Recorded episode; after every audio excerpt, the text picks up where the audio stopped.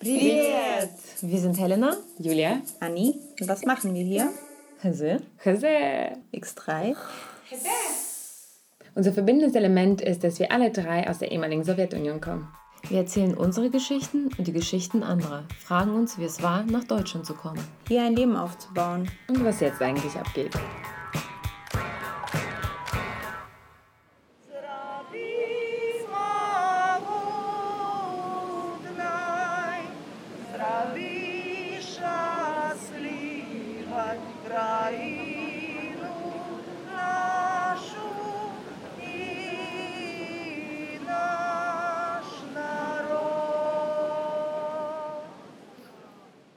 Schon wieder hier mit einer Gastfolge. Und zwar konnten wir uns das nicht nehmen lassen, haben alle anderen Folgen verschoben und machen jetzt eine ja, Express-Folge, so wie wir das schaffen, zu Belarus und dem, was da passiert und sind sehr glücklich, dass wir so spontan und schnell eine tolle Expertin bei uns begrüßen dürfen, Jana, Jana Krömer. Sie ist Journalistin und Menschenrechtlerin und seit über zehn Jahren in Deutschland, aber sehr aktiv auch in ihrem Heimatland und darüber hinaus. Wir freuen uns, dass du da bist. Hallo. Hallo. Hi. Genau, Jana, wir haben uns schon mit Jana gerade so ein bisschen eingängig unterhalten und über das Interesse des Westens und so weiter. Aber ich glaube, bevor wir so richtig reinstürzen in die Thematik, wollen wir jetzt so eine kurze Zusammenfassung, auch für die Menschen, die vielleicht jetzt nicht so in Detail stecken. Und vielleicht kannst du uns irgendwie erzählen, was gerade in Belarus passiert, vielleicht die letzten zwei, zweieinhalb, drei Wochen kurz zusammenfassen, wenn das geht, so wie das geht. Ich versuch's. Belarus ist ein Land, das man hier im Westen eigentlich schon seit, seit vielen, vielen Jahren die letzte Diktatur Europas nennt und jedes Jahr, wenn es Präsidentschaftswahlen gibt, jedes Mal eigentlich gefälscht wird. Schon seit 26 Jahren gehen Leute auf die Straßen. Das sind meistens aber solche Kulturträger wie Schriftsteller, Journalisten, Blogger. Nie wirklich viele, ein paar Tausende vielleicht. Und es wurde immer unterdrückt. In diesem Jahr vor zehn Tagen oder so, gab es wieder die Wahl und diesmal ist was passiert. Diesmal gehen sehr viele Leute auf die Straßen, diesmal haben sogar viele Wahllokale richtig gezählt. Sie haben, nicht alle haben falsifiziert. Und man kann sogar jetzt beweisen, dass nicht der Präsident, der schon seit 26 Jahren da ist, der Präsident geworden ist. Und unerwarteterweise für viele steht jetzt die ganze, das ganze Land auf den Straßen, geht auf Demos, geht auf Proteste. Viele, viele, viele Arbeiter streiken, was ganz neu ist für das Land. Also es sieht so aus, dass es möglich wäre, dass in Belarus tatsächlich was passiert was sich ändert. So, und das Wichtige natürlich, es ist friedlich nur von der Seite der Protestierenden. Sie werden aber zusammengeschlagen, es gibt schon Tote, es gibt sehr viele Leute, die ganz schlimm verletzt sind, viele sind vermisst, es gibt Repressionen, es gibt wirklich ganz schlimme Sachen die schon Richtung Nordkorea gehen als Europa. Und man weiß natürlich nicht, wie das endet. Ob der machthabende Kerl, der jetzt immer noch da ist, ob der weggeht und noch mehr Leute sterben zu lassen. Wie wäre ein Machtwechsel vorstellbar in Belarus? Welche Möglichkeiten gibt es, wenn Lukaschenko abtritt? Was erwartet das Land? Ich bin keine Hellseherin, ich weiß es wirklich nicht. Was kann ich mir vorstellen? Vielleicht wenn der tatsächlich irgendwie gezwungen ist und aufgibt, dass es neue Wahlen gibt, weil die Präsidentin, die jetzt eigentlich gewählt wurde, die war eine technische Kandidatin. Die, die hat sich selbst nie als Politikerin gesehen. Sie hat auch kein Programm vorgeschlagen. Sie hat nur kandidiert, weil ihr Mann der eigentliche Kandidat sein sollte. Der wurde ins Gefängnis gebracht und nicht zu den Wahlen zugelassen. Und sie ist eine, wie gesagt, technische Kandidatin gewesen und sie hat das Einzige, was sie versprochen hat, dass wenn sie gewählt wird, wird sie demokratische neue Wahlen veranstalten. Das erwarten wir auch, das wollen wir auch natürlich. Dann kann jeder mit seinem Programm ran und die Menschen müssen sich entscheiden, welchen Weg wir gehen. Okay. In Richtung Europa oder wir bleiben da, wo sie sind oder noch was. Aber dass, dass Menschen wirklich eine Stimme haben. Wie sieht es die Konstitution vor? Wird so ein Fall berücksichtigt? Wie kann das Parlament aufgelöst werden? Also unter welchen Umständen können Neuwahlen ausgerufen werden? Ist das klar oder müssen dafür auch erstmal die Bedingungen geschaffen werden? Ja, die Konstitution ist bei uns eigentlich gut. In dem Sinne, da muss nichts großartig geändert werden, außer die Stellen, wo unser jetziger Präsident ein bisschen gewerkelt hat, wo er für sich da Erlaubnis äh, verschrieben hat, dass er länger an der Macht bleiben darf und so weiter. Aber ansonsten ist es alles in Ordnung, wenn man sich nur daran hält, sieht das wie eigentlich in Europa aus. Also man könnte bestimmt jetzt in seinen Krisensituationen eine Übergangsregierung machen, die aufpasst, dass das Land nicht zerfällt und so weiter, dass alles funktioniert, dass man sich tatsächlich gut zu den Wahlen vorbereitet und dass alle Regeln und alles angehalten wird nichts Besonderes und keine besonderen Umstände als zum Beispiel hier in Deutschland, denke ich. Ja, sind wir schon ziemlich weit nach hinten gesprungen und zwar zu den möglichen Szenarien, wie das Ganze hier ausgeht. Aber eigentlich stecken wir noch mittendrin in den Protesten und vielleicht können wir auch kurz auf Tichanowska über die, also die Kandidatin, können wir ganz kurz skizzieren, weil wir jetzt schon über sie gesprochen haben, weil derzeit ist sie ja auch schon außer Landes. Das ist ja auch etwas, was man von einer Kandidatin hat, dann nicht erwartet hat. Das hat aber seine Gründe.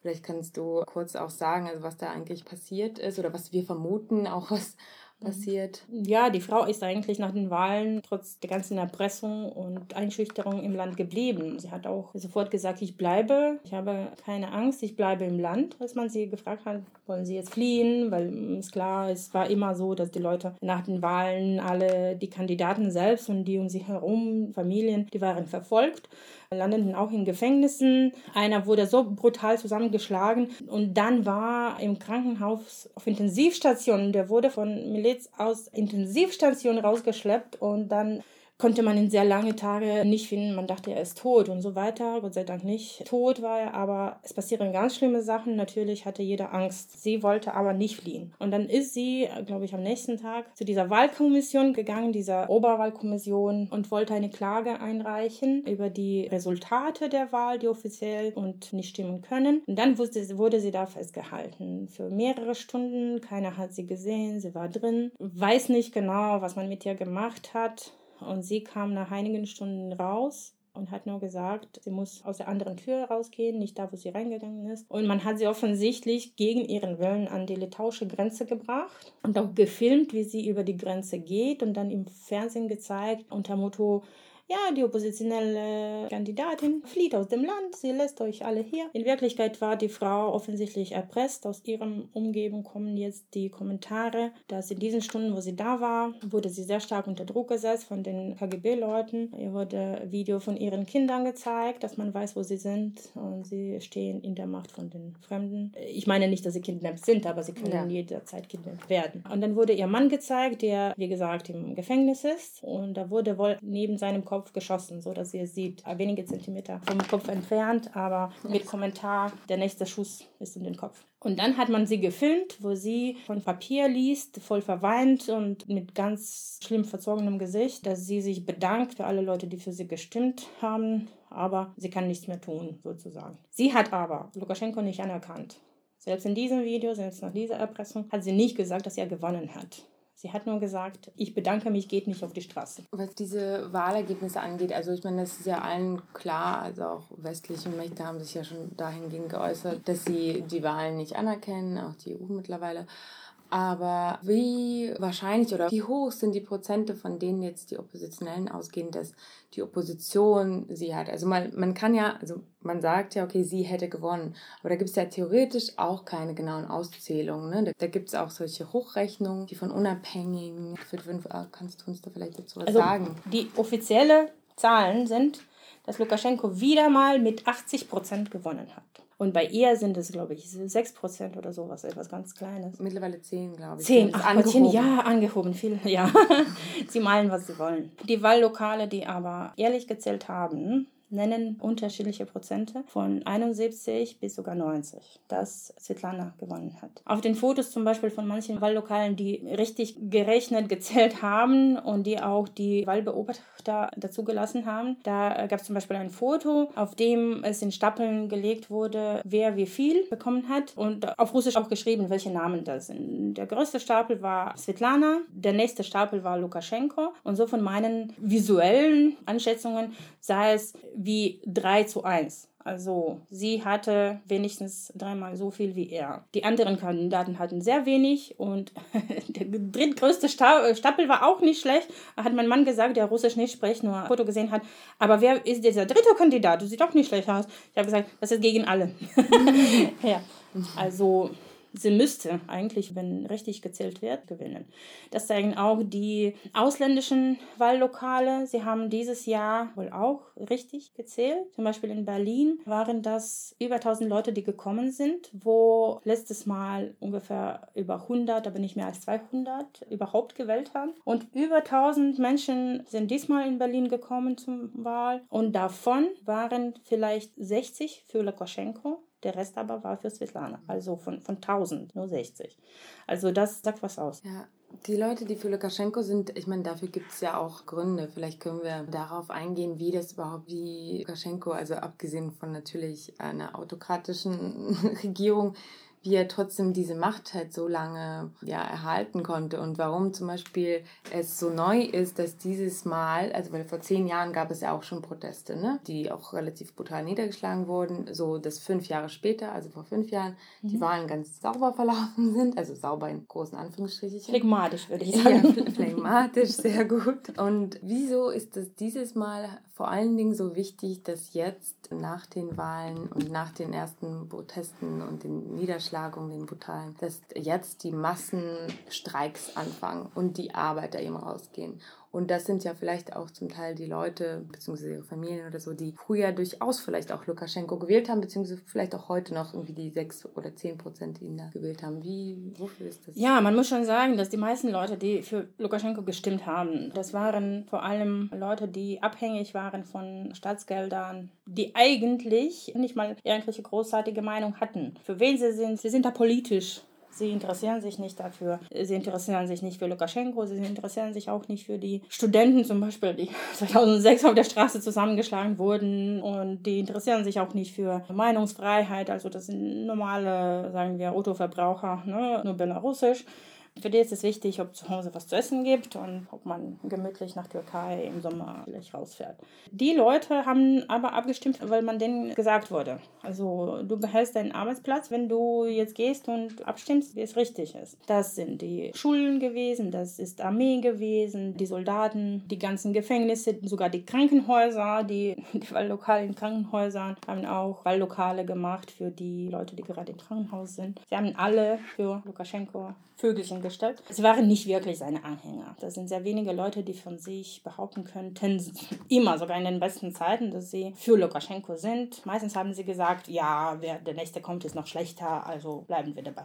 Richtig Fans hatte er nicht, glaube ich. Was sich geändert hat, die gebildeten, intelligenten Leute in der Hauptstadt mit Geld, zum Beispiel die in der IT-Branche arbeiten, die haben schon ihr Protest früher gezeigt. Sie haben schon gesprochen darüber, dass sie was Neues, anderes wollen, Demokratie und so weiter. Das waren aber nicht viele, das können auch nicht viele sein, in jedem Land und zu jeder Zeit, das ist klar. Das sind nie vielleicht mehr als 10 Prozent. Die meisten sitzen auf den Küchen und sind so Küchenoppositionelle. Die gehen nirgendwo hin, die unternehmen nichts, sie sind nur mit dem Land oder mit den Umständen unzufrieden und sprechen mit der eigenen Frau oder eigenen Mann im Bett oder eben in der Küche. Das war's. Diesmal hat sich was geändert. Ich denke, und viele, viele sagen es, komischerweise wegen der Corona-Krise, dass Leute nirgendwo zufrieden sind, damit wie Regierung mit der Krise umgeht. Aber die Regierung macht irgendwas. Mal besser, mal schlechter. Mal weiß man nicht, was man am nächsten Tag entscheidet. Und verschiedene Länder machen unterschiedliche Sachen, ja, aber die machen was. Lukaschenko hat gar nichts gemacht. Er war der Einzige, der Corona geleugnet hat. Das waren ja die letzten Schlagzeilen. Vor der Wahl war ja Belarus wofür in den Schlagzeilen? Vielleicht können wir uns erinnern. Für der einzige Diktator Zentraleuropas macht wieder witzige Aussagen Richtung Corona und sagt, Wodka heilt und Traktor heilt. Ja, aber so ein bisschen der Bolsonaro des Europas irgendwie so. Er macht immer so solche Witze. Ja. Die Schlagzeilen sind jetzt sind natürlich jetzt weniger witzig, aber wie du sagst, es ist interessant, was Corona damit auch zu aber tun die, hat. die Leute, die haben diese Witze nicht mehr verstanden, weil die Witze waren nicht mehr über irgendwelche zusammengeschlagene Positionen in der Hauptstadt, nicht über, ich weiß nicht, Studenten oder die man dann im Fernsehen, im offiziellen Fernsehen gezeigt hat und beschimpft hat als Drogensüchtige, vom Westen bezahlte, nicht nützige Leute, sondern die haben verstanden, der lacht über uns. Meine Mutter ist gestorben oder ich bin gerade krank oder ich habe Angst, meine Kinder in die Schule zu schicken und der macht über mich Witze, der Arschloch. Ne? Das hat jeden getroffen, aber wirklich jeden. Ich muss sagen, zum Beispiel meine Mutter ist in Grodno, das ist in Belarus, an der Grenze mit Polen. Vor zwei Tagen ist ihre Freundin gestorben. Sie kann nicht begraben werden, weil sie alleinstehend ist. Ihr Bruder wohnt in Minsk und die Freundinnen von der gestorbenen Frau haben ihn gefunden, angerufen, haben gesagt, jetzt musst du kommen und alles organisieren. Der hat gesagt, heute und morgen kann ich nicht kommen, ich begrabe gerade, ich mache hier alles organisiere. Für Begräbnis von meiner Schwiegermutter, auch von Covid gestorben. Oh Stellt euch vor, wie verbreitet das jetzt, wie schlimm es in Belarus ist, aber es gibt keine Zahlen, es gibt kein Bild, es gibt keine Statistik, alles verheimlicht. Leute fühlen sich alleingelassen, Leute fühlen sich auf sich allein gestellt. Es ist sogar schlimmer. Er hat nicht sie in Ruhe gelassen und kämpft dagegen, sondern er hat noch über sie geschimpft und sie beleidigt. Der hat nach den ersten gestorben, hat dann im Fernsehen irgendwie Witze gemacht. Ach, was wollt ihr? Der war 80 Jahre, schon genug. Der hat nicht ein bisschen Mitleid sogar gespielt. Wissen Sie, ich glaube nicht, dass Politiker in jedem Land gutherzige Leute sind und keiner hat Mist im Kopf, aber die spielen wenigstens, damit man ihnen glaubt, äh, dass sie was Gutes wollen, selbst wenn das nicht der Fall wäre. Dieser ist so unverschämt, dass er nicht mal Vernunft hat, ein bisschen Mitleid auszusprechen. Mhm. Der hat Witze gemacht. Der hat dann auch über jemanden, die schon weiter gestorben sind, hat dann auch Witze gemacht, irgendwie ach, was wollt ihr? Ich habe da auch nachgefragt, wovon ist der gestorben oder die, ich weiß nicht, ich glaube eine Frau war das. Ach, die ist doch 135 Kilo gewesen. Klar ist sie gestorben, man muss doch ein bisschen Fitness machen und so weiter. Und Leute sind richtig empört. Die haben auch so eine Online-Aktion gemacht darüber, was sagt mein Präsident über mich, wenn ich jetzt sterbe. Und Leute haben zum Beispiel über ihre Diagnosen geschrieben. Ja, okay, ich bin eine alte Lehrerin, ich habe genug gelebt, ich bin 75, muss, mhm. ja, oder ich, ich bin Mutter von drei Kindern, schlechte Gesundheit, weil ich drei Kinder zur Welt gebracht habe. Mir ist auch genug, ich müsste auch sterben und so weiter. Und Leute haben auch gesehen, da sind wir alle. Eigentlich, der macht Witze über uns alle. Und der erlaubt sich auch sonst ganz schlimme Sachen. Der hat zum Beispiel über die protestierenden Leute gesagt, das sind 20 Personen gewesen. Man hat denen mehr Geld angeboten als die vom Westen. Die gehen jetzt wieder arbeiten, die streiken nicht. Und dann stehen Fotos, wo geht die ganze Werkstatt auf die Straße, volle Straße, und steht der Plakat. Wir sind MTZ, so eine Werkstatt, wo sie Autos bauen und so weiter. Wir sind MTZ, wir sind nicht 20, wir sind 15.000. Also Antwort auf seine Worte. Ja, für den sind wir alle aber Schafe, so hat er uns auch offiziell genannt im, im Fernsehen. Leute fühlen sich verarscht und erniedrigt. Welche Reaktionen gibt es aus der internationalen Gemeinschaft? Also einmal von der Seite der Europäischen Union und einmal von der anderen Seite, also Russland. Ja, Na, Putin, Russland. Hat natürlich, Putin hat natürlich sofort gratuliert, war nichts anderes zu erwarten. Er weiß, der Nächste ist er.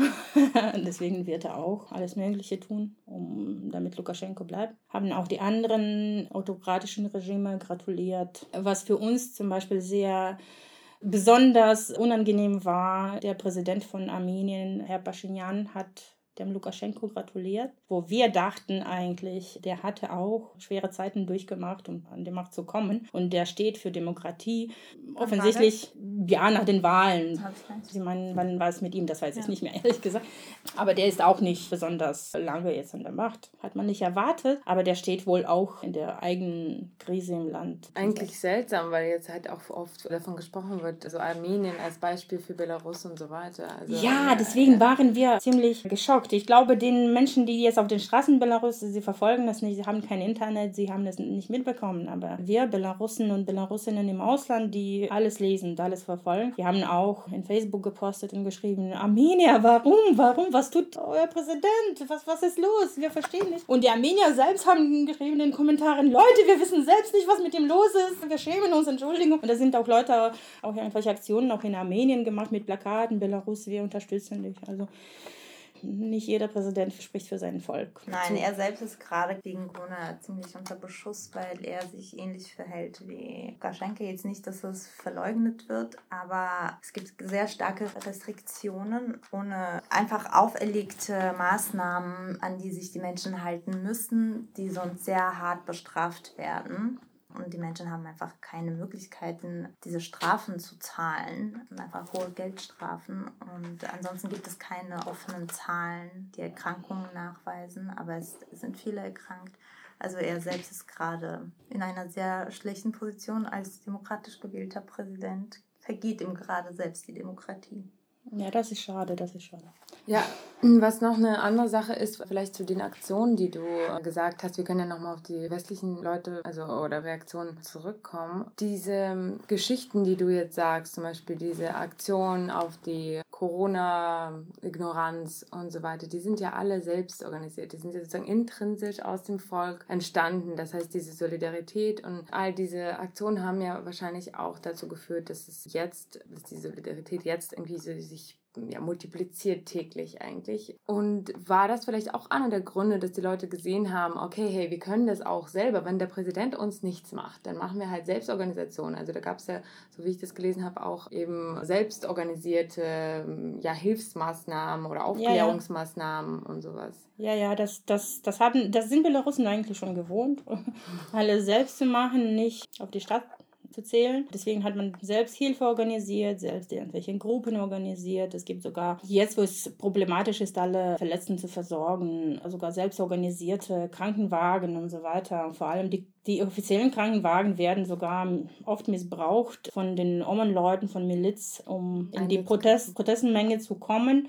Sie verstecken sich drin, Leute denken, da kommt Krankenwagen, die sind vielleicht Verletzte, lassen sie durch und die kommen dann raus und schlagen sie zusammen. Die Bürger wissen, sie haben nichts zu erwarten, deswegen sie machen, wo sie können selbst. Und man muss auch sagen, der Protest ist wirklich ganz besonders und anders, weil die anderen Jahre, die anderen Fälle hat man immer versucht, an irgendwelchen leitende Personen, irgendwelchen oppositionellen Politiker anzuknüpfen. Jetzt gehen Leute aus ohne Politiker raus. Okay, die, die dachten, okay, wir schicken jetzt diese Präsidentin raus, sie ist wie Verräterin und dann hören sie auf zu protestieren. Nein, die Leute schreiben die, die Plakate, Svetlana, wir haben dich verstanden, alles okay, mach dir keine Sorgen. Und die gehen trotzdem auf die Straße. Also sie hängen von ihr nicht ab, sie hängen von niemandem ab. Es sind keine keine Organisationen, keine leitenden Menschen, die das organisieren. Das sind alles nur kleine Grüppchen, die einfach aus dem eigenen Haus kommen, rausgehen, auf eigene Straße gehen. Es gibt zwar keine große Koordination zwischen denen, es könnte ein Nachteil sein, aber von der anderen Seite ist es auch ein Riesenvorteil, weil man kann sie auch nicht so verfolgen, man kann sie nicht rechtzeitig erpressen, zusammenschlagen und so weiter. Davor hat man, glaube ich, da oben viel mehr Angst auch sogar. Aber wie war das am Anfang? Also die Information hat sich mittlerweile natürlich auch gewandelt und davon reden wir, dass die Einsatzkräfte ziemlich brutal vorgehen. Aber war das nicht so, dass es am Anfang so war, dass sie auch darauf darauf geachtet haben, dass es diese gewaltsamen Eskalationen nicht gibt? Oder ist das jetzt eine falsche Information, die ich habe? Wer, wer hat geachtet? Die, äh, die äh, Einsatzkräfte selbst, dass es nicht, dass die Bevölkerung nicht gegen die nee. Einsatzkräfte, okay, dann ist es falsch. Nee, die sind, die sind direkt sehr brutal vorgegangen und immer brutaler. Ich vermute, vielleicht konnte dieser Eindruck entstehen, weil in Regionen war man zuerst sehr emotional aufgeladen und hat sich gefreut, dass sie stehen, sie schlagen uns nicht zusammen. Warum? Sind sie mit uns jetzt und so weiter. Es gab schon ein bisschen solche Stimmungen. In Wirklichkeit denke ich nur, Belarus ist kein riesengroßes Land. Das ist nicht wie in Russland, wo sehr viel Territorium gibt und in jedem Land, in jeder Stadt gibt es auch Soldaten. Also man kann, wenn es lokale Proteste gibt, kann man Soldaten aus dem ganzen Land dahin schicken, sodass es immer mehr sind und man Proteste richtig unterdrücken kann. Bei uns ist es so, dass alle, auch wie gewohnt, aus Regionen nach Minsk geschickt wurden, um da die Proteste zu unterdrücken. Deswegen haben sich, vermute ich, in diesen kleinen Städtchen die jungen Leute einfach nicht getraut und sie haben keinen Befehl bekommen, gegen Protestler vorzugehen, weil sie weniger waren als die Leute. Wenn da, ich weiß nicht, 100 Leute stehen, aber ein paar tausend vor denen, sie werden sie nicht zusammenschlagen. Jetzt macht das Sinn, ja. Ja, das ist wahrscheinlich deine Information gewesen. Sie sprechen aber auch nicht. Sie erzählen natürlich nicht, ja, wir würden euch zusammenschlagen. Wir machen das nur nicht, weil unser Captain das nicht erlaubt. Ne? Aber die Leute haben nur das Bild abgelesen. Die stehen, die machen nichts, sie schlagen uns nicht. Ja, ja, Halleluja. In Wirklichkeit ist das nicht so. Sie haben keine Angst, Leute zu schlagen und sogar zu töten. Sie konnten es sich nur nicht erlauben, wenn es viele sind. Mhm. Deswegen gehen sie auch so brutal in Minsk vor, aber auch nicht nur in Minsk. In Minsk gibt es schon, ich habe so viele Fotos gesehen von den Leuten auf Intensivstationen, Krankenhäusern, die jetzt auch Pampers brauchen die um ihr Leben kämpfen, die nie wieder äh, normal gehen können werden und so weiter. Leute mit zerschlagenen Köpfen, mit abgeschlagenen Nieren, mit, mit gebrochenen Gliedern. Ich verstehe, das ist schwer zu hören, diese Leute, aber da sind echte Leute. Oder zum Beispiel ein Video von der Frau, die erzählt, sie ist zwar oppositionell gestimmt und sonst geht sie auch zu den Protesten. Sie sagt aber, an dem Abend war ich nicht auf den Protesten. Ich bin nur mit meinem neunjährigen Sohn einkaufen gegangen am Abend. Und dann stehe ich im Laden und plötzlich sehen wir, dass vor dem Laden irgendwie diese Leute in Schwarz was wollen und der Laden hat die Türe zugemacht, so gesperrt, sie nicht reingelassen. Die haben dann die Türe angefangen kaputt zu machen, um Leute festzunehmen. Warum? Weswegen? Wussten sie nicht. Nur weil sie alle, die jetzt nicht zu Hause sind, einfach schlagen. Und die Frau hat gesagt, dann haben sie die Tür kaputt gemacht. In diesem Moment war ihr Sohn aber auf Toilette. Und sie wollte zum Sohn, natürlich. Man hat Angst, alle liegen unter den Tresen und, und versuchen sich zu schützen, Köpfe zu schützen. Sie rennt aber zu ihrem Sohn, wird auch zusammengeschlagen. Dann sieht sie ihren Sohn vor der Toilette, er wollte wohl raus. Und irgendwelche Frau ist zwischen ihm und dem Mann und schützt das fremde Kind, das er nicht abbekommt, dass er geschlagen wird. Und dann hat sie, habe ich ein Video zugehört, wie sie erzählt, der ganze Weg, wie sie dann ihn hatte und versucht hatte, aus dem Laden rauszugehen und nach Hause. Ihr Haus ist direkt nebenan, die Straße. Es hat aber fast eine Stunde gebraucht, bis sie mit kleinen Schrittchen vom Auto zu Auto, von Ecke zu Ecke geht und hat die Leute, die Männer gebeten, sie zu, nach Hause zu bringen, weil sie Angst haben. Und ihr Sohn hat dabei Hysterie gehabt und geweint, Mama, ich werde nie wieder auf Klo gehen. Ich werde nie, nie mehr pinkeln gehen. Da, die, das sind Leute, die schon mit gebrochenen Seelen, mit gebrochenen Psyche sind. Und das sind ganz normale Leute, das sind nicht mal oppositionelle Politiker, die denken, okay, ich bin in einem autoritären Land, ich weiß, worauf ich mich einlasse. Und dann, da sind richtige Helden, die das schon seit Jahren ertragen und in Gefängnisse gehen und wieder in Gefängnisse gehen und dann wieder irgendwelche, ich weiß nicht, Aufrufe und Aktionen versuchen zu veranstalten, dann wieder in Gefängnisse gehen das ist die Frau, die irgendwas auf ihrer Arbeit macht, noch gestern nicht politisch aktiv war oder, oder nur mit Blümchen mal gekommen ist, um da zu winken und dann sowas. In den Gefängnissen ist es ja noch viel schlimmer. Vielleicht kannst du da ein, zwei Sachen ganz kurz skizzieren, damit halt die, der Ausmaß, diese Ekelhaftigkeit und Brutalität klar ähm, die Leute werden jetzt tatsächlich auch aus den Gefängnissen ziemlich viele rausgelassen. Es ist aber so, dass Gefängnisse nicht reichen für alle, die man verhaftet. Man nimmt die anderen. Dafür aber äh, behandelt man diese ein paar Tage, die sie da sind oder sogar eine Nacht da, so, dass sie zu den physisch behinderten Leuten werden dass sie nicht mehr wieder auf die Straße gehen. Das ist, glaube ich, das Programm von denen, die es machen. Um so viel Angst einzujagen, damit niemand rausgeht. Natürlich, die, die rauskommen, die können physisch nichts mehr. Sie kämpfen um Überleben. Wie gesagt, ganz schwere Verletzungen und Leute kämpfen immer noch auf den Intensivstationen darum, dass überhaupt. Auch viel Erniedrigung. Letztendlich ist es ja auch Folter. Also ja, ja. Die Leute, die jetzt rauskommen, ein paar Tage drin waren, die sagen, die trinken zwar aus der Leitung Wasser, die da ist, aber sie bekommen nichts zu essen. Sie haben keine Toiletten in dem Sinne, dass es extra Toilette gibt, aber das kenne ich. Ich war selbst mal dran und auch ein bisschen abgesessen. Da ist so ein 2006, ich wurde auch verhaftet, aber ich war nicht wirklich im Gefängnis das ist so eine Haft, die man absitzt, entweder wenn man nur so eine Strafe ein paar Tage bekommen hat oder bevor überhaupt vor das Gericht kommt. So was wie Untersuchungshaft. Ja, ungefähr, ja.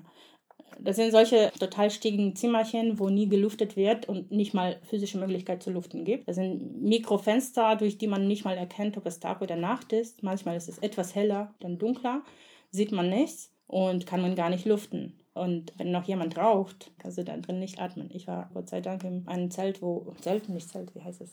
Zelle. Zelle, wo niemand geraucht hat, trotzdem, man kann nicht atmen. Und in der Ecke ist nur so ein Loch, äh, das heißt Toilette. Frauen kriegen keine Binden, Frauen werden auch extra erniedrigt. Meine Kollegin, Journalistin von Belsat, wurde von einer, diese Arbeiter. Einsatz, äh, nee, nee, nee, die, die Mitarbeiter von diesem Gefängnis, von dieser Haft. Okay, Gefängnis. Sie wurde zuerst von ihr zusammengeschlagen, als sie eingetroffen ist. Dann wollte sie vor Gericht, das waren solche mobile Gerichte, nicht die Häftlinge wurden ins Gericht gebracht, sondern Gerichte, also die, der Richter oder die Richterin sind dahin gekommen im Extrazimmer dann alles abgefertigt. Sie wollte vor der Richterin nicht unterschreiben, dass sie woanders verhaftet wurde, als es in Wirklichkeit war, was die von ihr verlangt haben. Dann wurde sie aus dem Zimmer gebracht, wurde von dieser Frau wieder so schlimm zusammengeschlagen, dass ihr Eileiter geplatzt sind. Also solche Sachen passieren. Die, die auf die Straßen gehen, die sagen, Miliz ist mit uns, Polizei ist mit uns, bitte, ihr seid doch auch ein Volk, wir sind ein Volk, bitte schießt nicht auf eure Mütter, Frauen und wir könnten eure Kinder sein und so weiter. Sie versuchen zu appellieren zu den Gefühlen, zu menschlichen Gefühlen. Diese Menschen haben es nicht. Die Leute, die erzählen, wie sie zusammengeschlagen werden, glaubt mir, das ist nicht mal zusammenschlagen, das ist was schon ganz anderes wo man erzählt, kommt schon die Ärztin, die zusammengeschlagen retten muss, weil sie schon komatös sind und da liegen, alles gebrochen, alles in Blut. Der sieht nichts, Augen von Blut sehen nichts. Er stirbt, er kann nicht atmen und wird weiter geschlagen. Sie schimpft mit dem Polizisten, lass ihn jetzt in Ruhe. Der sagt, gleich bekommst aus du was. Die werden nicht an die Leute gelassen, die diese Hilfe brauchen, die schon sterben, am Sterben sind. Das sieht man an denen. Das ist nicht, dass, ja, der bekommt ein bisschen auf den Arsch, geht aber weiter, ist ein Held. Das ist schon ganz schlimm. Die töten, die versuchen zu töten. Sie versuchen so zu Leute zu beeindrucken mit dieser Gewalt, dass wirklich niemand rausgeht. Sonst haben sie keine Plätze in Gefängnissen. Ja, also das ist einer der Punkte, diese Einschüchterung natürlich. Ein anderer Punkt ist natürlich auch, dass sie die Leute dazu bringen wollen, selbst brutal zu werden und dass die Proteste vielleicht selbst eskalieren. Und das passiert ja aber nach wie vor nicht, so wie ich das also verfolgt habe. Ja. Weil die Leute, also grundsätzlich sagt man auch, also auch im Russischen sagt man ja auch, das belarussische Volk ist ja das friedliche Volk. Damit spielen sie ja auch selbst tatsächlich aber ist es ja auch so, die Leute bleiben und es sind ja meistens eher Aktionen, Protestaktionen,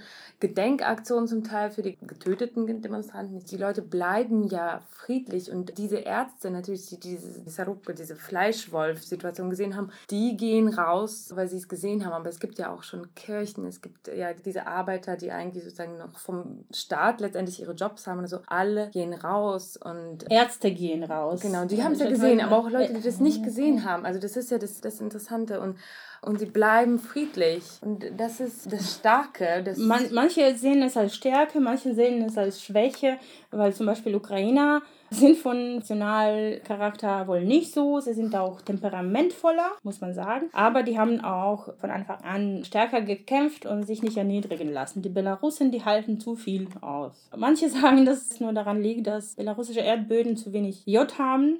Wir bekommen zu wenig Jod mit unserem Essen, deswegen sind wir so phlegmatisch. Weiß ich nicht. Kann sein. Aber das stimmt. Die Leute, die protestieren und die stellen sich zum Beispiel auf die Bank, damit man, damit man sie von der Straße besser sieht. Was machen sie? Sie ziehen die Schuhe aus. Könnt ihr das vorstellen? Leute aus Amerika schreiben, ich verstehe alles, aber warum immer noch die Proteste, alle super, warum kein geplünderter Laden? Noch kein einziger. Warum? Kein umgekipptes oder äh, verbranntes Auto. Wir können es uns gar nicht vorstellen. Aber das ist so. Auf Protestaktionen geht die ganze Menge und bleibt dann am roten Licht stehen um über die Straße zu gehen. Manche sagen, Leute, seid ihr Schafe? Die anderen sagen, das ist toll, das ist toll. Ich weiß nicht, ob es toll ist, wirklich. ja, aber so ist es. So ist es wirklich man versucht, Leute zu provozieren, das stimmt. Oder eher nicht zu provozieren, weil auch die Omen-Leute wollen nicht auf den Kopf einen Molotow-Cocktail bekommen, ne? Keiner will es, in Wirklichkeit. Es geht eher nicht um provozieren, sondern um fürs Bild, für außen, Leute als aggressiv oder als Provokateure oder als gewalttätig zu zeigen. Und ich versuche das auch zu verfolgen, ja, um zu wissen. Nicht einfach zu sagen, nein, nein, wir sind friedlich, wir, wir sind unterschiedlich natürlich. Es gibt welche, die schon was sich trauen, welche, die sich nie was trauen. Und das ist normal normal. Wir sind zwar ein Volk, aber wir sind jeder Einzelne mit seinem Temperament und mit seinen Möglichkeiten oder Wut oder Liebe. Aber bis jetzt, was man vorweisen könnte, weil ich spreche natürlich viel im Internet. Es gibt auch viele Trolls, aber es gibt auch Leute, die glauben zum Beispiel, dass es irgendwelche aus Westen geschickte, bezahlte Drogenabhängige. Und die sagen, doch, doch, es gibt Molotow-Cocktails. Ich sage, zeig mir, zeig mir. Jetzt wird alles von zehn verschiedenen Seiten von allen gefilmt. Nicht mal von Journalisten. Jeder hat Handy. Es wird gefilmt, wenn es da ist. Zeigt es mir. Und dann hat man mir zum Beispiel letzte Nacht ein Video geschickt und dann gesagt, das ist Molotow-Cocktail. Jetzt schau. Was war auf dem Video? Erstens, man konnte nicht erkennen, ob es Belarus oder Minsk Minsk ist oder gar nicht. Aber das lassen wir, das ist nicht wichtig. Nehmen wir an Belarus, nehmen wir an Minsk. Nehmen wir sogar an, obwohl man sieht nicht, wer das wirft. Da ist gerade so ein Schild von irgendwelcher Werbung auf der Straße, irgendwie so ampelmäßig steht. Man sieht nicht, wer es wirft. Aber man sieht, dass es Molotow-Cocktail sein müsste. So wie es fliegt und dann zerbricht und brennt. Muss schon sein, ist keine Büller oder so. Aber es wird geworfen auf die leere Straße. Nicht, dass es nicht die Omen-Leute oder Polizisten erreicht. Es gibt auch keine Polizisten in Sicht. Weiter ist die die Straße ziemlich weit zu sehen. Niemand. Wer wirft gegen wen? Ich habe dann auch gefragt. Erklärt mir einfach den Sinn von diesem Molotow-Cocktail. Gegen wen ist es geworfen? Ich sehe nur das Bild, dass entweder jemand Blitzen macht oder trainiert vielleicht. Ich weiß nicht, vielleicht mhm. hat er tatsächlich vor, gegen die Polizei irgendwann zu werfen. Zuerst muss lernen, wie war das, hat gegoogelt, wie geht das mit der Flasche. Ich weiß nicht, vielleicht hat er es tatsächlich gemacht und übt. Aber im Moment sehe ich niemanden, gegen den er es wirft. Das war alles. Es gab auch Videos, wo tatsächlich Leute, sagen wir nach männlicher Statur, schwer zu sagen, wer das noch war, hat tatsächlich gegen Oman, gegen Leute, die in Form sind, irgendwelche Feuerwerk oder Böller geworfen. Aber das war nicht Molotow. Das ist was anderes. Weil Molotow-Cocktail, das muss vorbereitet sein. Das sind Leute, die nicht einfach von Silvester was zu Hause. also, das sind nicht die Leute, die auf Krieg hinaus sind. Das sind nicht die Leute, die militärisch vorbereitet sind. Das ist wirklich entweder jemand, der provoziert oder jemand, der denkt, scheiße, ich muss mich irgendwie schon wehren. Habe ich keinen Molotow-Cocktail, werfe ich wenigstens etwas, was Krach macht. Ich weiß nicht. Aber das war von den Leuten, die wollen beweisen, dass Belarusen schon nicht friedlich handeln und trotzdem es nicht können. Das ist wahr. Es gab auch zwei Videos, auf denen man sieht, auf einem, dass ein Auto fährt und einen Rassenpolizisten überfährt, der versucht, sie zu stoppen. Und es gab auch ein Auto, das in eher so Menge, aber was ist das für Menge, stehen sehr schlecht zu sehen, wird von ganz weitem gefilmt. Sind das jetzt Oman-Leute oder sind es andere Leute? Könnte beides sein. Ich will nicht sagen, dass es niemanden gibt, der, der sich Gewalt traut. Vielleicht gibt es solche Leute.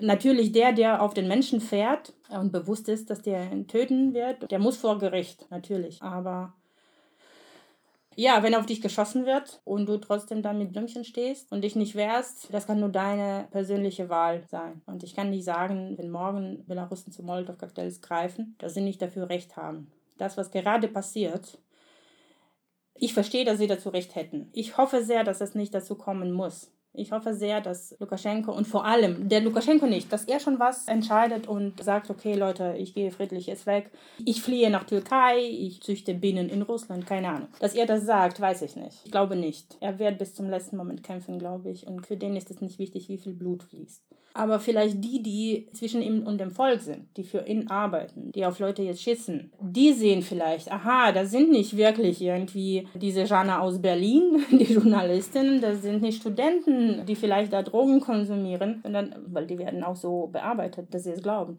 Sondern wenn sie sehen, okay, mein Nachbar von dem Werkstatt, der hat mit mir gestern so geredet, hat gesagt, mach keinen Scheiß, der geht protestieren die streiken, das können nicht westlichen, keine Ahnung, wer geschickten Leute sein. Das sind unsere Leute, dass sie vielleicht dann sagen, okay, ich mache nicht mit. Das hoffe ich sehr. Wenn sie es nicht mitmachen, dann gibt es kein Blut mehr. Ich habe das auch bei Betroffenen super viel gesehen, dass Polizisten bzw. die Omens wie besessen sind, wenn sie auf einen einschlagen, immer wiederholen, sagen, ihr seid bezahlt worden, irgendwie aus dem Westen, ihr seid drogenabhängig, dass sie immer wieder diesen Zustand wiederholen, um Leuten auch selbst einzureden, dass die eine Schuld haben oder beziehungsweise denen das auch eingeredet wurde, dass die Leute so sind. Das ist die Rechtfertigung. Das ist die Rechtfertigung für die Gewalt. Es ist sehr schwer, auf jemanden zu schlagen, von dem du denkst, der ist unschuldig. Das ist unschuldig. Ja, Deswegen, bevor Aber man wie schlägt. wie besessen die eigentlich davon sind. Und also ich habe das. Ich glaube, das sind sie. Die sind auch schwach, nicht im Sinne jetzt physische Kraft oder fehlende Waffe. Sie sind schwach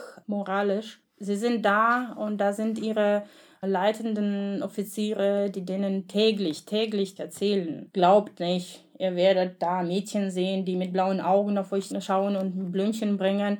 Wenn ihr euch umdreht, stecken sie euch was in den Rücken. Sie glauben es wirklich. Ich habe mit den Leuten geredet, wo du 2006 vor dem stehst. Ich war auf der Straße und du stehst, versuchst mit denen zu reden. Der fragt, seid ihr bezahlt? Seid ihr, hm, was wollt ihr hier? Was? Geht ihr danach eure Dollar bekommen? Und man sagt, hör mal, ich stehe hier, weil meine Mutter als Angestellte auf dem staatlichen Betrieb 50 Euro bekommt. Dafür kann man nicht leben. Was erzählst du? Es gibt keine solchen Löhne in diesem Land. Er glaubt mir nicht. Er glaubt mir ehrlich nicht, weil er ganz anders bezahlt wird. Und dann lebt er auch in solcher Umgebung, wo er denkt, das ist ausgedacht. Der fragt nicht nach, aber der hat auch keine Zeit und Möglichkeit nachzufragen. Die, die Fragen stellen, die fliegen raus. Die bleiben dann nicht so weit, dass man sie auf die Straßen dann schickt.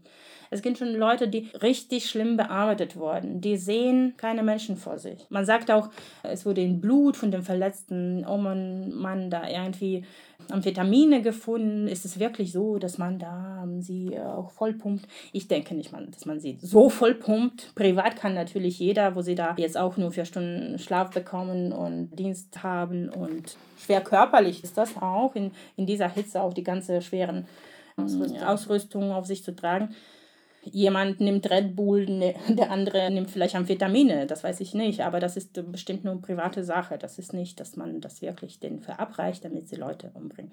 Aber das reicht alleine, dass man sie so politisch bearbeitet, mit denen spricht, aber tagtäglich nur die bestimmten, vielleicht auch gefakten Videos, Audios zeigt und denen erzählt, so ist es oder so. Und ich hatte auch tausende solcher Gespräche. Irgendwann so, du kommst zu Polizeirevier und versuchst zum Beispiel einen Aktivisten rauszubekommen und die sagen, ja, warum machen sie das? Werden sie bezahlt? Die schauen ihm in die Augen und sagen, schau mich an, ich stehe vor dir, sehe ich wie bezahlt aus. Das ist mein Freund. Oder mein Kind ist jetzt zu Hause mit Oma und wartet auf mich und so weiter. Man versucht sie anzusprechen. Schau mich an. Bin ich so gut angezogen, dass ich jetzt so bezahlt werde, dass ich mein Kind alleine lasse oder was? Ich komme hier nur aus Not weil ich das für mich will und, und nicht ertragen kann. Und dann schauen sie wirklich so unglaublich. Man sieht schon manchmal, wenn es auch nicht so mit diesen ganzen Sachen auf der Straße schon ist, sondern so ein bisschen ruhigere Lage.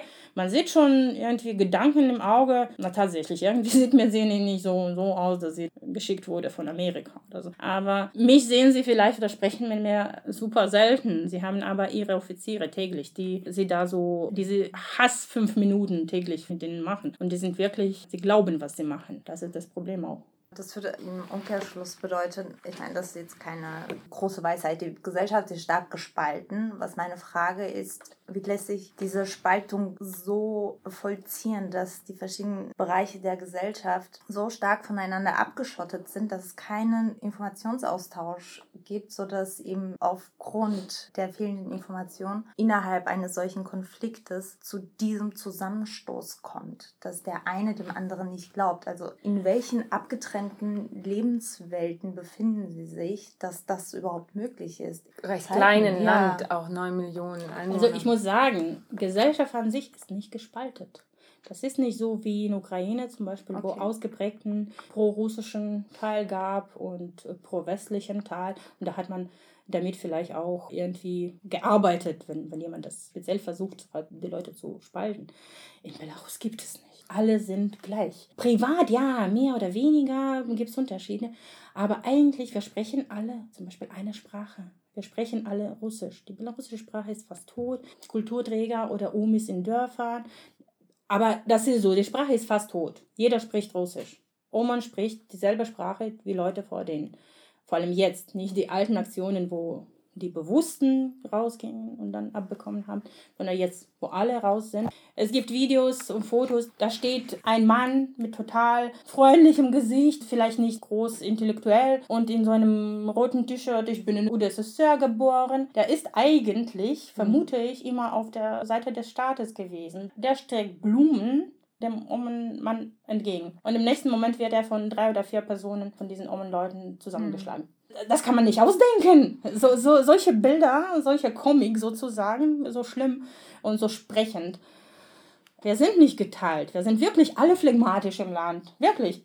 Es ist wirklich nur eine kleine Gruppe, die immer gekämpft hat und immer irgendwie um die Freiheit und so weiter. Leute in Belarus wollen gut leben. Bei uns gibt es Werte, dass es sauber ist, Ordnung. Das sind nicht deutsche Werte, das sind auch belarussische Werte. Es muss sauber sein. Also keine Schuhe auf der Bank, bitte. Es gibt auch Werte, halbes Schwein heißt es bei uns. Mhm. Halbes Schwein, das heißt, im Herbst, im Dorf ein halbes Schwein kaufen, schön zu legen im Kühlschrank und für den ganzen Winter ist die Familie versorgt. So, das sind unsere Werte. Leute denken wirklich daran. Da sind keine großen Kämpfer, keine großen Denker sind Leute, die einfach ihr kleines Leben leben. Deswegen sind wir nicht gespaltet, muss man verstehen. Gespaltet, abgespaltet von uns sind diese Leute, die uns schlagen. Darauf zielt dann eben meine Frage. Glaub, Wie kann diese Abspaltung, die du sagst, vollzogen werden, sodass es abrufbar ist in solchen Situationen? Sie, ich glaube, also einmal die Spaltung zwischen den Machthabenden und dem Volk. Ich glaube, das war ihre... Ne? Genau, ja.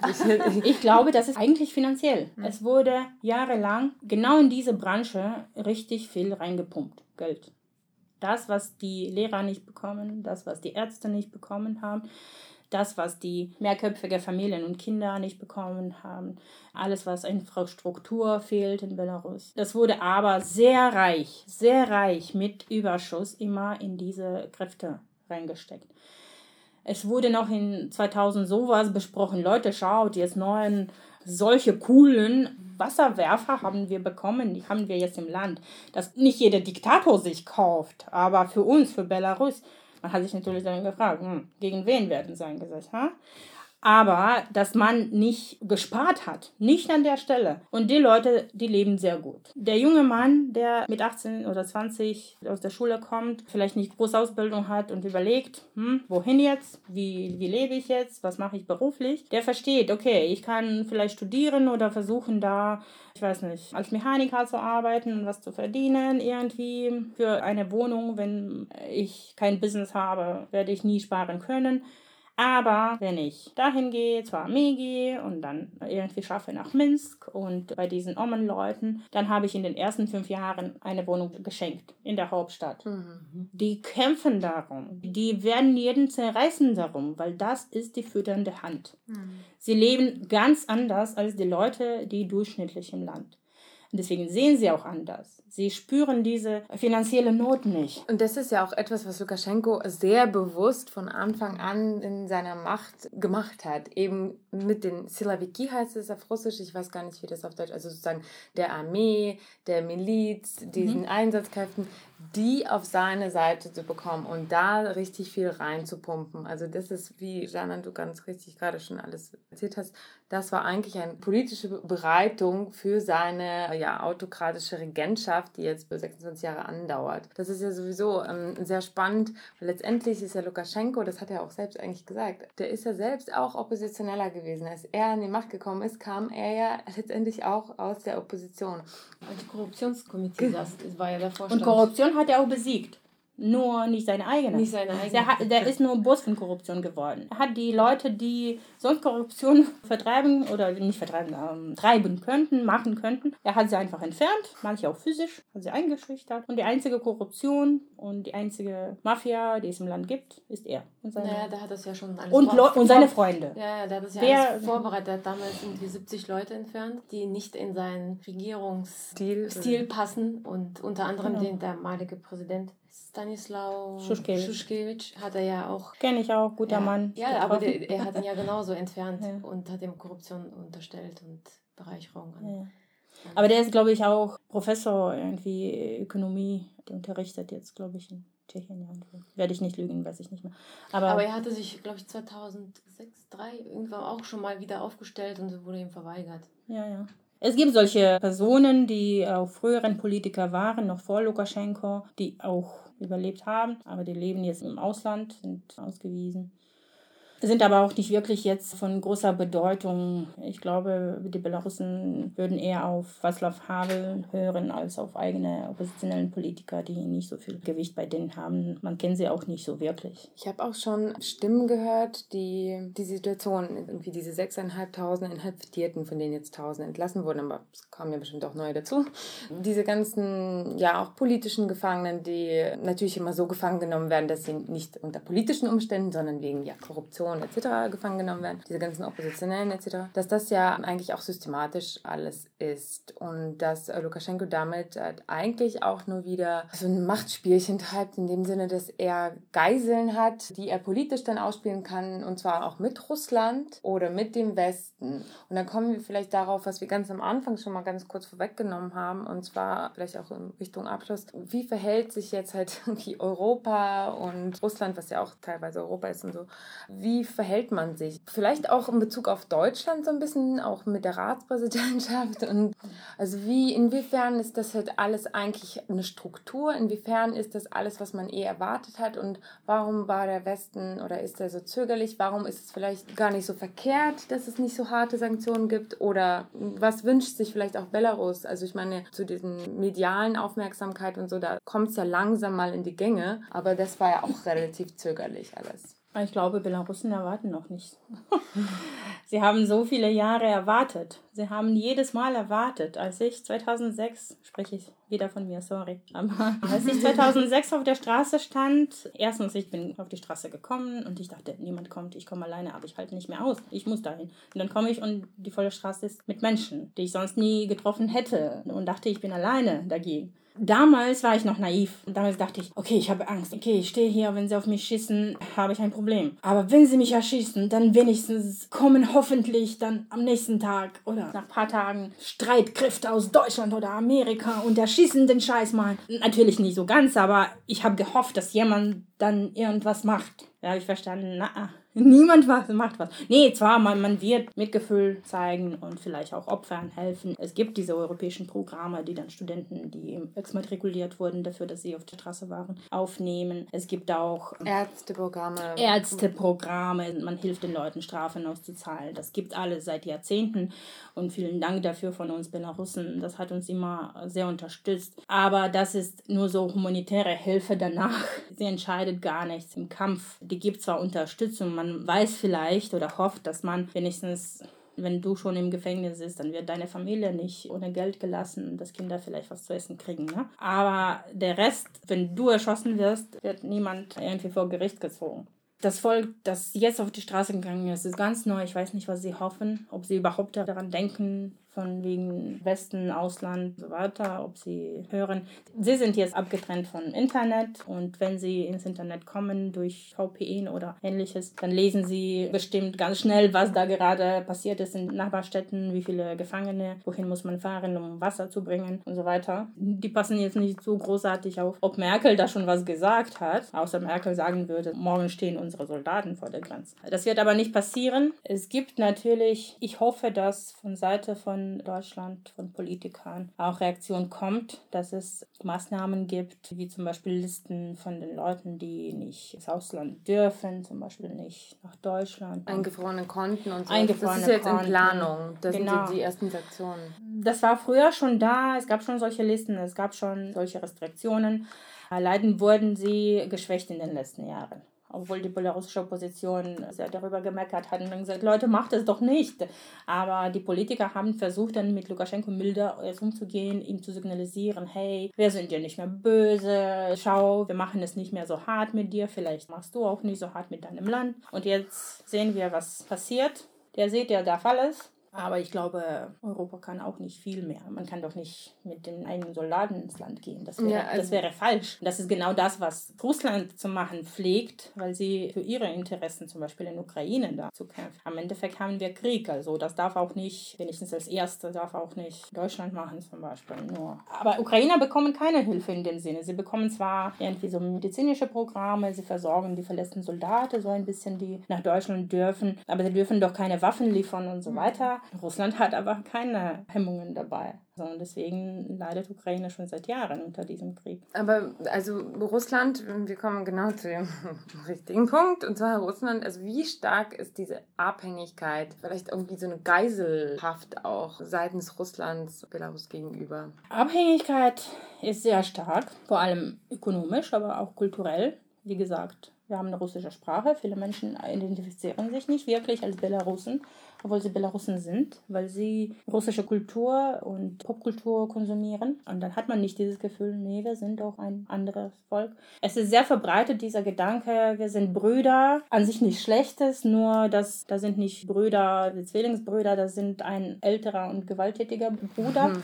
der auch mehr darf dann sieht das natürlich schon ganz anders aus. Das ist der Gedanke auch von vielen Belarussen, auch von vielen, die auf den Straßen sind. Glaube ich, wenn man fragt, würden sie sagen, doch, doch, wir sind Brüder mit Russland und Ukraine auch sind auch unsere Brüder. Alle sind Brüder und Belarussen sind immer mittendrin. Alles gut, wir sind mit allen zusammen. Sie haben nicht das Gefühl, wir wollen keinen Russland. Die würden vielleicht sogar manche sagen, ach, ist nicht schlimm, wenn wir morgen auch zu Russland gehören, ist auch nicht schlimm. Wirklich. Das tut mir leid, ich bin selbst nicht dafür, aber mir gefällt es nicht, aber das muss man zugeben. Das ist so. Es gibt keine antirussischen Stimmungen so, so großartig bei dem normalen Volk, nicht Opposition. Wobei sich Lukaschenko schon ziemlich häufig mal was erlaubt gegenüber Russland oder Russland jetzt auch irgendwie, äh, wie sie die Agenten Russlands haben das in, also da, da gibt es ja schon immer so Stunk, sag ich mal. Und eben halt diesen Spielball, den er spielt, okay, ich gehe jetzt Richtung Westen und ich erkenne die Annexion der Krim nicht an, was klar ist, weil er genau weiß, was ihm blüht und sowas. Also da gibt es ja schon. Ja, mit Russland versucht er immer auch so dieses Spielchen zuerst, wie man sagt, Popoküsse gegen Öl und dann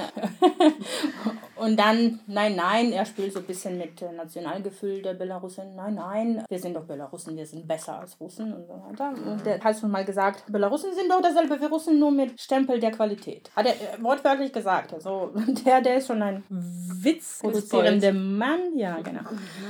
Aber der würde natürlich nie seinen Posten abgeben, damit Belarus zu Russland gehört und da ein Präsident ist, weil es geht ihm um seine Macht. So, aber das ist das Einzige, was ihn wirklich juckt. Also wie gesagt, die meisten Belarusen haben auch nicht wirklich irgendwie Stimmungen dass, oder, oder Verständnis, dass Russland sie annexieren könnte oder irgendwie sich einmischen könnte. Ich bin sogar sicher, manche würden sie erst denken, ach, Russland, hilf uns doch jetzt, komm und hilf uns Lukaschenko zu bekämpfen. Sogar so. Wie gesagt, das sind nicht politisierten Leute, das sind nicht Leute, die wirklich so großartig was verfolgt haben oder äh, so vor zehn Jahren noch sich überlegt. Aber die Frage war, wie abhängig Belarus ist. Also auch vor zehn Jahren oder vor 20 Jahren ja, war Belarus viel abhängiger. Bei uns ist es so, wir haben viele Kredite, viel Geld auch von Russland bekommen. Das Geld wurde aber nicht eingesetzt, um Infrastruktur zu schaffen, um Ökonomik zu, voranzutreiben, im Sinne da neue Geräte zu kaufen oder sowas. Im Land ist alles tote Hose, in dem Sinne. Wir produzieren scheiße Klamotten, die niemand tragen will, außer Oma muss es, weil sie kein Geld mehr hat. Ja?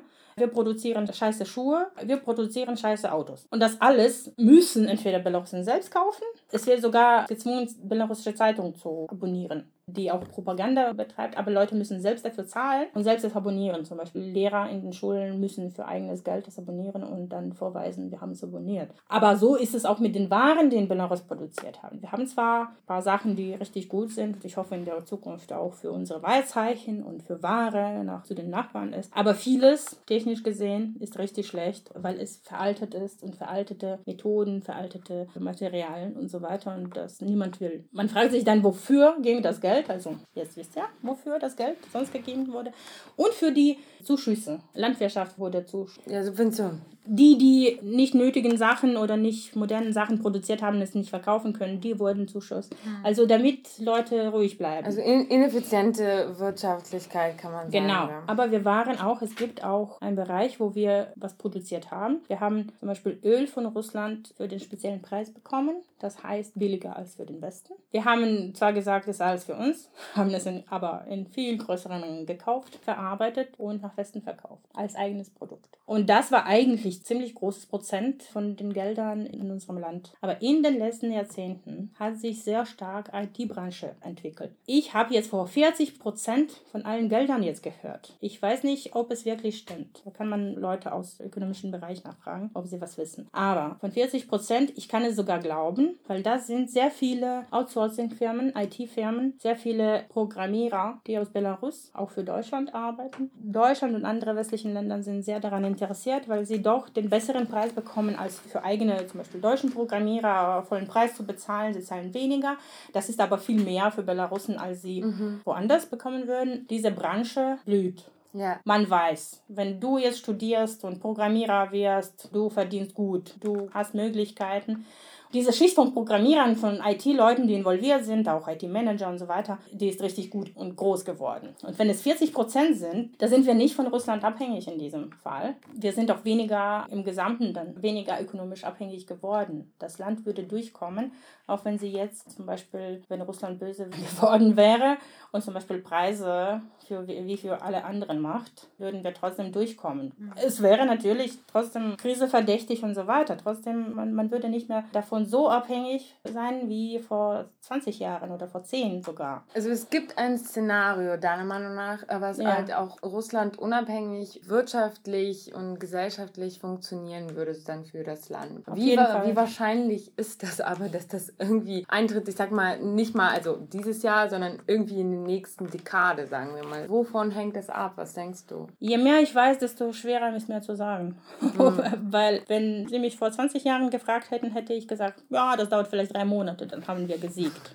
Vielleicht sagt jetzt irgendwelches Mädchen oder Junge jetzt auf der Straße in Minsk dasselbe. Ich weiß es nicht. Ich sage es ehrlich, ich will nicht spekulieren. Ich hoffe es aber. Ich hoffe, dass es vorangeht. Ich mache sehr große Hoffnungen, dass diese ganzen Arbeiter, das, wovon wir immer geträumt haben, das ist das, was wir immer gesagt haben. Okay, wenn die mit uns sind, wenn die ganze Arbeiterklasse mit uns ist, wir kommen voran. Das haben sogar die ganzen Machthabenden, also die ganzen Slowiki, haben auch gesagt, wenn ihr da eine Million steht, dann sind wir bei euch. Solange es nicht so ist, sorry guys, ihr kommt mit.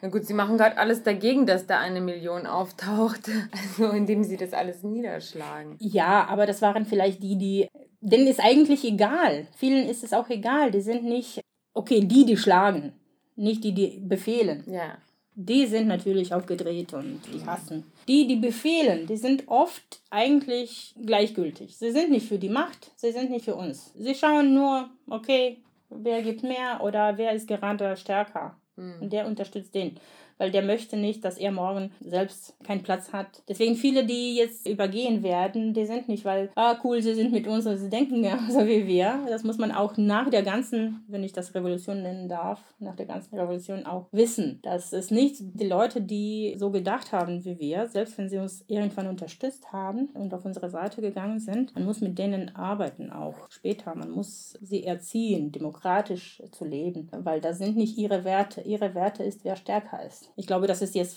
Fehler in Ukraine gewesen. Man dachte, hm, muss man nichts tun, aber Korruption und sowas alles ist auch jetzt geblieben. Auch mhm. wenn die Präsidenten sich ändern, man, man hat nicht direkt was unternommen, damit Leute, die Bürokratie sich ändern, also wechseln, dass andere Leute kommen und ja. so weiter. Wenn es nur ganz oben Austausch gibt, aber nicht weiter, dann sitzen dieselben Leute, die vorher die Wahlen gefälscht haben, dann irgendwann zugegeben haben, hm, okay, heute fälschen wir nicht mehr. Das heißt noch gar nicht, dass sie demokratisch wirklich glücklich geworden sind. Sie sind nur also bei dem, der stärker ist. Formal findet ein Systemwechsel statt, aber inhaltlich passiert genauso viel wie vorher auch. Also die Strukturen ja, bleiben. Das war der Fehler von unseren Nachbarn, das müssen wir wenn Euphorie da ist, müssen wir das nicht vergessen. Muss man arbeiten.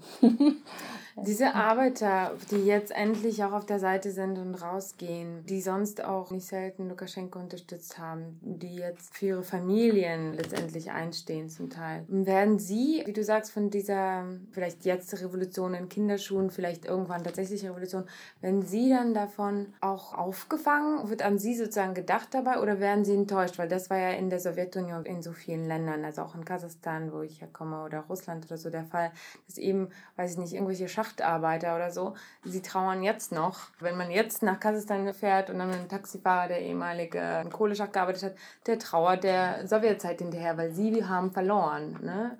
Gut, also in Kasachstan haben wir natürlich ein autokratisches Regime, kann man nicht vergleichen, aber Vielleicht kommen wir auch da der Sache näher, dass wir uns auch vielleicht ablösen von diesem Gedanken. Also es gibt ja auch andere Nachbarländer als Russland. Es gibt ja zum Beispiel auch eher Richtung IT gehen. Also es gibt ja Polen oder so, die was wirtschaftlich blöd. Es gibt das Baltikum, was ja auch genau solche Nachbarn sind und letztendlich auch slawisch und auch Brüder und Schwestern. Und in welche Richtung könnte sich Belarus entwickeln, wenn es irgendwann zu dieser Revolution eben kommt? Meinst du, das könnte schlimmer werden? Das ist ja das, was Lukaschenko immer prophezeit. Oder meinst du, es gibt gibt halt tatsächlich eine Chance auf Demokratisierung? Natürlich, es gibt eine Chance auf Demokratisierung, vor allem für Belarussen, weil wir sind zum Beispiel viele Jahre das Land, das am meisten EU-Wiesen bekommt. Leute fahren nach Ausland. Sie wollen. Und sie sehen Westen zum Beispiel.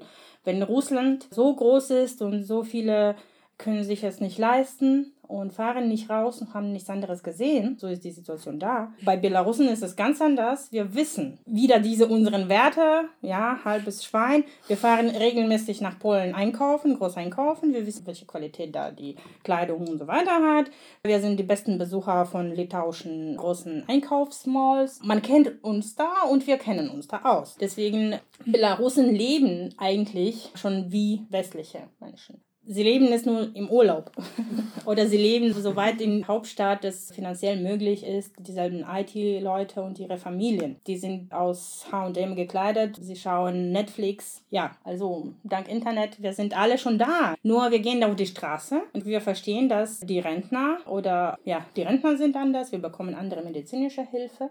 Und der, der sich nicht leisten kann, nach Litauen zu gehen und da zum Beispiel Arzt zu besuchen, der ist im eigenen Land gefangen der will dann irgendwann doch Struktur ändern, wo man wohnt und nicht nur virtuell in Europa sein. Weil in Köpfen sind die meisten schon da. Vielleicht nicht unbedingt von Werten wie Freiheit, sondern eher so von Bequemlichkeit des Lebens. Aber wer ein bisschen nachdenkt, der versteht, das ist eigentlich verbunden. Damit man das alles bekommt, was man hier hat, muss man auch für die Freiheit, für Demokratie stehen. Also was denkst du jetzt ganz persönlich oder jetzt auch mit den Umständen deines Aktivismus und du hast ja jetzt auch viel gemacht. Am Freitag gab es ja auch diesen Protest, du bist viel mit den Menschen im Gespräch. Was denkst du, was jetzt am wahrscheinlichsten ist, was in den nächsten Monaten passiert auch? Also Realität. Realität. Ja, Realität. Die erste Phase, glaube ich, ist vorbei. Diese schlimme Erpressung, wo sie auch an einem Tag zum Beispiel ganz gezielt auf Journalisten geschossen haben, zusammengeschlagen haben. Wenn sie Zeichen Presse gesehen haben, haben sie nicht geschützt, sondern umgekehrt sie versucht auszuschließen. Ich wollte noch meinen Kollegen erwähnen, zum Beispiel aus Grodno, der gestern ein Foto gepostet hat. Man hat ihn ein paar Tage nicht gesehen, er war verhaftet. Er hat ein abgemagertes Gesicht und zwei gebrochene Arme also damit er nicht schreiben kann. Also diese Erpressung, die ganz schlimme Erpressung, ist zuerst vorbei, weil sie auch nicht genug Plätze haben in Gefängnissen und so weiter. Sie werden dann sehen, dass es hat nicht geklappt, hat nicht geholfen. Das nächste, was sie versuchen, werden sie versuchen zu kaufen, Leute zu kaufen. Sie werden zu den sage ich so, zu den Arbeitern gehen, die protestieren, die jetzt nicht zur Arbeit gehen, die streiken und zu den Streikenden sagen, er geht jetzt doch arbeiten, ihr bekommt jetzt Geld, wir geben jetzt euch mehr, ihr werdet nicht verhaftet, wir vergeben euch und also ihr kriegt mehr Geld. Das wird so gemacht, ganz sicher. Ich bin auch nicht sicher, dass es nicht funktioniert, weil da sind die Werte von unserem Volk aber vielleicht auch ganz menschlich von jedem Menschen, dass man zuerst denkt, wie wird meine Familie. Ne? Und wenn man wählen muss, bist du schon ab September zum Beispiel arbeitslos oder kriegst mehr Geld auf deine Arbeit. Denkt man zuerst, mh, hm, vielleicht doch lieber mehr Geld. Vielleicht werden nicht alle durchstehen können. Ich hoffe es aber, dass es anders läuft ich hoffe, dass Leute es auch verstehen, dass nicht nur so ich so eine kluge Frau bin, sondern dass sie auch es sind. Und dass, wenn sie sehen, werden sie nicht denken, ich habe gewonnen. Die Hoffnung ist auch stark, dass es tatsächlich so ist, weil die da stehen, da sind nicht hungrige Streits. Sie stehen auch nicht da, weil sie kein Geld bekommen haben, wie in den 90er zum Beispiel. Deren Forderung ist, dass man richtig bei der Wahl zählt, dass man neue Wahlen hat. Deswegen, vielleicht wird es auch nicht klappen. Diesmal mit dem Geld. Das hoffe ich. Und das ist das Wichtigste. Wenn auf der Straße nur die Oppositionellen bleiben, wird es unterdrückt. Wenn die Arbeiter dabei bleiben, wird es klappen. Ich fürchte, das wird auch teuer, weil wenn dann es auch nicht funktioniert mit diesem Versuch zu kaufen, wird die nächste Welle der Gewalt. Und da ist nicht funktioniert hat, sogar in solchem, so wie es jetzt ist, also schlimm zusammenzuschlagen, Leute durch Gefängnisse zu schleudern, neue zu bringen, neue zu bringen und alle halbtot schlagen, wenn nicht tot. Das nächste ist nur Nordkorea und Panzer und so weiter. Ich hoffe, dass irgendwo, bis es zu den Panzer kommt, irgendwo dazwischen tatsächlich die Offiziere, die KGB, die Leute, die was entscheiden, sagen, es reicht. Ich habe überhaupt keine Hoffnung, dass Lukaschenko aufgibt. Der gibt nie auf. So wie ich ihn kenne, leider. Mhm. Ob Volk aufgibt, kann ich leider nicht sagen, weil ich immer noch nicht gewohnt bin, dass sie überhaupt was machen. Ich bin überrascht. Ich habe meine eigenen Leute nicht gekannt, Halleluja, aber ich kann dann auch aus der Euphorie, glaube ich, auch dann was Falsches vorsagen. Deswegen sage ich lieber gar nichts vor. Wenn es aber viele sind und lange durchhalten, soll es klappen. Vielleicht sogar ohne große Gewalt. Wie gesagt, wir ziehen immer noch Schuhe aus, hm. bevor wir auf die Bank gehen.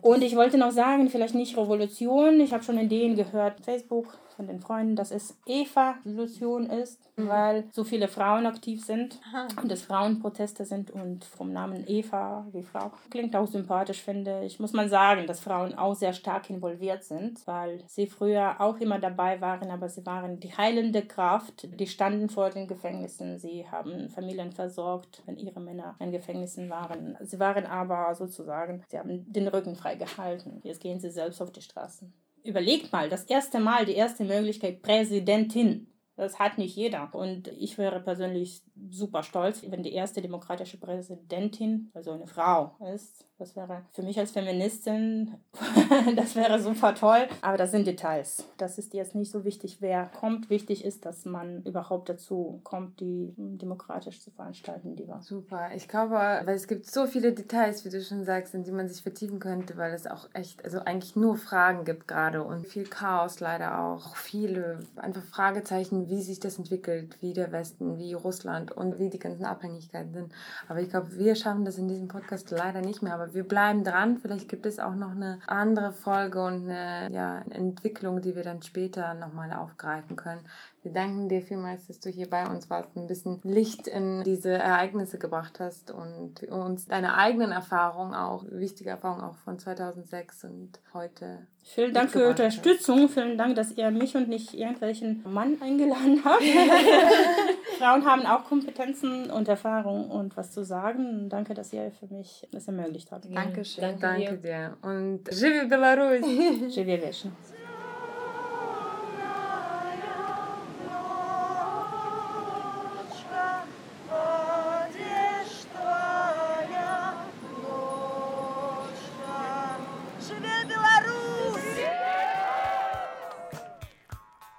Last but not least wollen wir darauf hinweisen, dass die Idee dieses Podcasts unterstützt wird.